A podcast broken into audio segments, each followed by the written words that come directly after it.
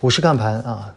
今天市场有两则消息啊，一则是昨天晚间啊，这个小米啊雷军做了三个小时的发布会啊，主要是关于人形机器人的。那么继特斯拉之后，国内也终于有一家公司开始大谈人形机器人。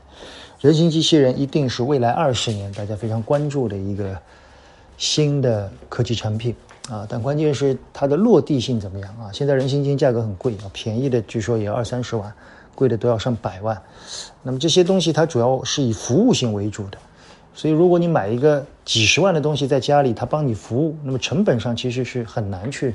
做到真正的应用端啊，所以它其实还有很长的路要走。当然，它对相关的公司是有帮助的。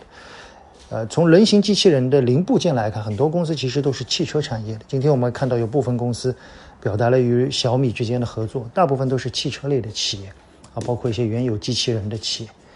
这一块呢，我们之前就已经关注过啊。更多的，我觉得是题材主题性，它像之前的元宇宙一样，可能会反复活跃，啊，但利润的落地点一直比较差。第二个呢，就是今天收盘以后大家要关注的整个七月份的金融数据，那么关键是社融数据和信贷数据，看看与六月份相比，我估计会有回落，回落的幅度怎么样，信贷的结构怎么样，这是我们要重点关注的，好吗？呃，关于人形机器人这一块，包括。